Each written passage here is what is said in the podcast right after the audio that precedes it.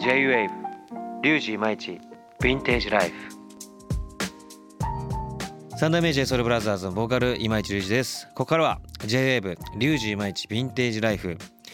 ヴィンテージデニム年代物の腕時計クラシックカー近年過去に生み出された名作が注目を集めブームになっています。そんなヴィンテージをキーワードに今市隆二がその魅力を探求していく番組です。さあヴィンテージライフ。今回掘り下げるヴィンテージアイテムはデニムジャケット。前回の放送ではヴィンテージデニムジャケットのブームをテーマに話していきましたが今回はヴィンテージデニムジャケットの見分け方をテーマにいろいろと話していきたいと思います。それではヴィンテージライフスタートです。J-WAVE リュウジイマイチヴィンテージライフ。今市がお届けする J-WAVE リュウジイマイチヴィンテージライフ。それでは早速この方にご登場いただきましょう。ベルベル人の藤原豊です。前回はヴィンテージデニムジャケットのブームを話していきました。えー、まあいろんなねお話も聞けましたしなんかねやっぱもう時間が足りないですね。はい。だ今日もねしっかり短い時間でありますけども話していければなと思います。今回はヴィンテージデニムジャケットの見分け方をテーマに話していきたいと思います、その前に毎回この番組に出演していただくエキスパートの方に今回のテーマにまつわるキーワードを発表していただきたいと思います。それでは藤原さんキーワードお願いします。キーワードは形。はい。形ということでまああのヴィンテージデニムジャケットまあこうファーストセカンドサードとまあざっくり分けてあるんですが、はい。まあその中でのその形ということで、うんうん。もうちょっと見分け方というか、はい。大まかにこう形が違うディティールとかも話を聞かせてもらいたいなと思うんですがそうですね。まあもともとあの前回のブラウスっていはい。う言い方をしてる形、今がでいう G ジャンですね。まあリーバイスももともとは、えーポケットが一つ。はい。はい。えー、とフロントの左側ですね、はい。左ポケットって言い方をします。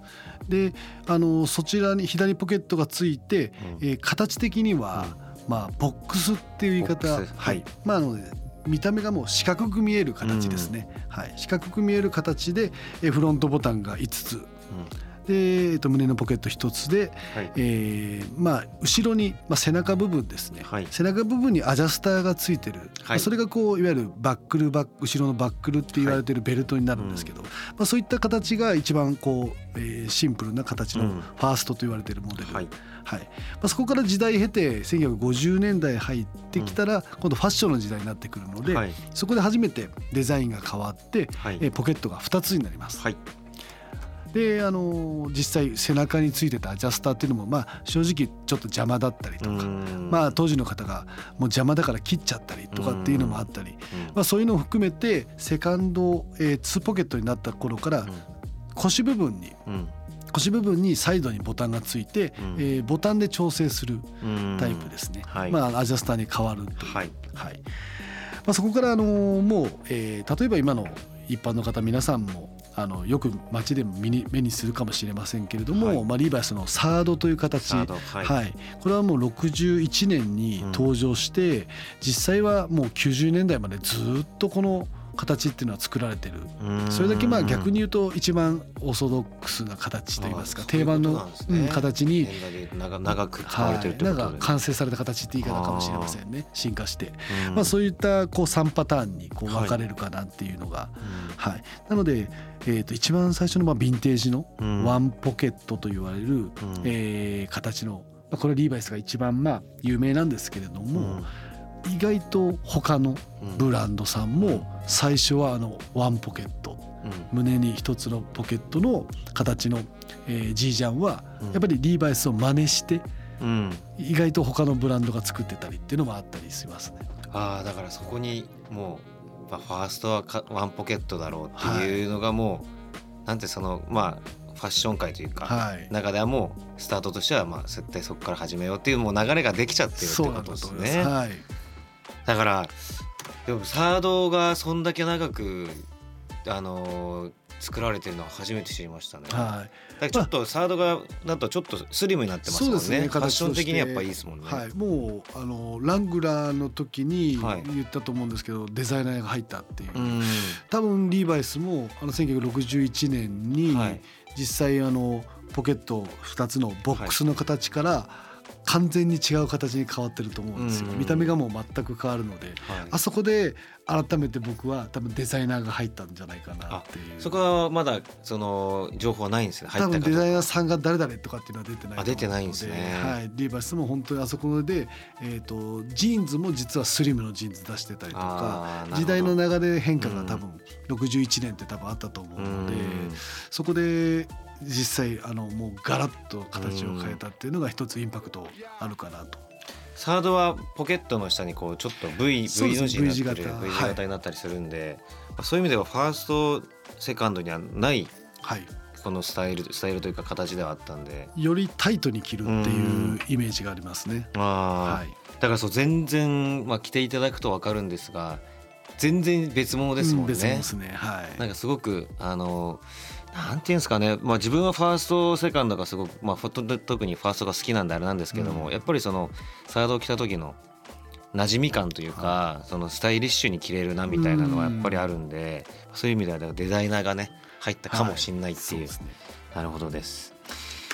じゃあこれはそうですね。じゃあ今ジャケットがこんだけ高騰してますけどもあの前回も聞きましたがまあどっからその一般の方は進めるのがいいんでしょうかね。まあ値段値段はもちろんありますが。でもそうですね、うん。まあ僕もそのファーストっていう形セカンドって形のボックスに関しボックスタイプに関しては、はい。やっぱり全員が全員うん。あれが似合うかっていうのも意外と難しかったりとうか、ーん。はい、憧れてた自分なんかははやっぱ欲しくて欲しくて、うん。じゃあ自分に合うサイズ感ってなんだろうって、はい。まあ、選んだ結果、うん。まあ、大きいサイズを、はい。はい着るようになったんですけど、うん。意外とタイトに着て、着た方がかっこいいっていう人もいますし、まあ、でもやっぱり一番最初の入り口、うん。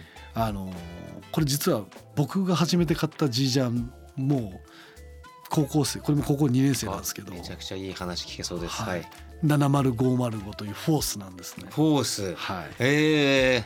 あのこれも一応頑張ってビッグイを買ったんですけど、はいはい。これはあの古着屋さんじゃなくて友人先輩からか、うん。先輩からはい。あの初めて買った501のビッグイはい。で前回ちょっと話させてもらったと思うんですけど、あれのあれじ結構色が濃かったんで、はい。あれに合うはい。色濃いやつをって探して先輩に当時譲っていただいて。あ先輩から買ったってこと？はい。え2万5千円だったと思います。ええそういう記憶力だけはすごいあるんで、はい。はい。まあ、それもあのちょっと色濃いめのはい。70505いわゆるフォースって言い方になるんですけど、のビッグイだから1970年代のうん。頃のジンジャンを買った記憶がありますね。やっぱり一番なんかおすすめしやすい、うん。まあ、今市君も言ったようにそうスタイリッシュに着れる、はい。あのサードからフォースっていうのは、うんまあ、そういったスタイリッシュに着れる形なので、うん。あのーそこからまずは G ジャンっていうこう入りづらさもちょっとあったりとかするかもしれないので、そこ G ジャンまずは1着目はそのフォース、値段的にも？えー、大体3万円から高くても色が濃くてもまあ8万10万しないぐらいでまだ買えると思うのでじゃあちょっと頑張ればそう買えるですねぐらいの感じですよね。ちなみにそのフォースは残ってるんですか？えっとそれは初めて買ったフォースは。えー、と東京出てきてあの 体型のちこう体型が変わるという、はい着れなくなってしまってそれはあの、はいフリーマーケットで手放した記憶がありあます。手放しちゃったんですね手。放しちゃいましたうわそれは、それはでも戻ってこなそうですね。はい、売ってしまったので。そうですよね。そうですね。うわそれは。もしかしたらいろんな古着屋渡り歩いてどっかで また戻ってくるかもしれないですね。じゃあまあまず最初はフォースから始めていただくっていうのはまあちょっといいところかもしれないですね。そうですね。ヴィンテージの G ジャンの入り方だったら。はい、でい。ろいろまあ調べてそのそれこそヴィンテージ、えーデニムジャケット本を読んでいただいて、はい。い、ろいろ知ってもらってどんどんねじゃあ次サード行こうセカンド行こうファースト行こうみたいなのはね、うんいいかもしれないですね。はい。でそれこそあのー1995年6年7年の時はやっぱタイトめのジャケットを着るっていうのが流行ってたんですけどもそれが時代が変わってそれこそ今で言うとはい。やっぱりゆったり大きめのサイズを着るっていうのがスタイルとしてあるんですけども、はい。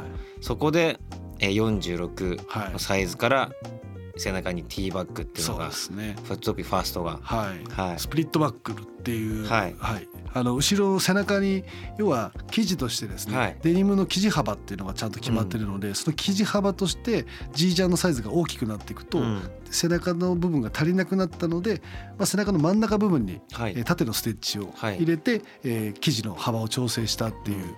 で背中を見た瞬間あの背中を見た形からいくと,、えー、と T という文字に、はいはい。はい見えます、まあ、縦一本でスプリットバックっていう風な言い方はステッチの部分のことを言うんですけど、はい。もう見た目でえーティーバッグっていう風な、うんはい、言い方でもう今ヴィンテージ業界でははい。通用する、そうですね。はい、あの通称ティーバッグという風はない。形では、もう皆さんティーバッグありますか？はい。っていう風に来るので、そうですよね。だからはい。サイズが大きくなったからもう継ぎはぎしてるってことですイメージねよね。生地をね。はい。そうですね。はい。だからでもそれがそうティーバッグがあるかないかでもう何百万といやもう値段が今変わってるっていうことで。はい。でそう考えるとその1995年6年7年の時に流行ってた時は全くそんな部分はなかったわけないですか。ったと思います。むしろちっちゃい方がいいってことだったそうですね。僕が初めて買ったやつとかもやっぱり大きいサイズは全く売れないって言われてた時代だったので。うわもうその時代に今もうタイムスリップしたいですね。ですよね。本当に見たいっすもん。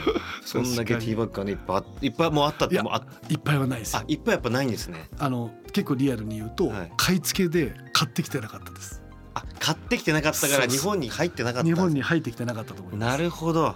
でもまあ買い付け行った時は全もちろんい買い付けに行った時にファーストがポコッと出てきたら、それはそれで買うじゃないでますあか。確かに確かに。はい、でやっぱり当時もう日本人が売れてるサイズってやっぱそのタイトなサイズだったんで、大きいサイズのファスがたまたま出ても、はい。外人の方も、はい。い、やこんなサイズ日本人買わないだろうっていうのでまあ値段が安く仕入れも安かった。でだから日本で売り値も安かった。うーわ。で誰も買わないっていうのがもう昔からよく言ってたんで。もう想像できないですね今考え今るとね。はい。ということで、今回もちょっと話が止まらないのでこの辺で終われればと思います、えー次回は藤原さんのヴィンテージデニムジャケットエピソードを伺います。藤原さん次回もよろしくお願いします。よろしくお願いします。J-WAVE J-WAVE リュウジイマイチヴィンテージライフ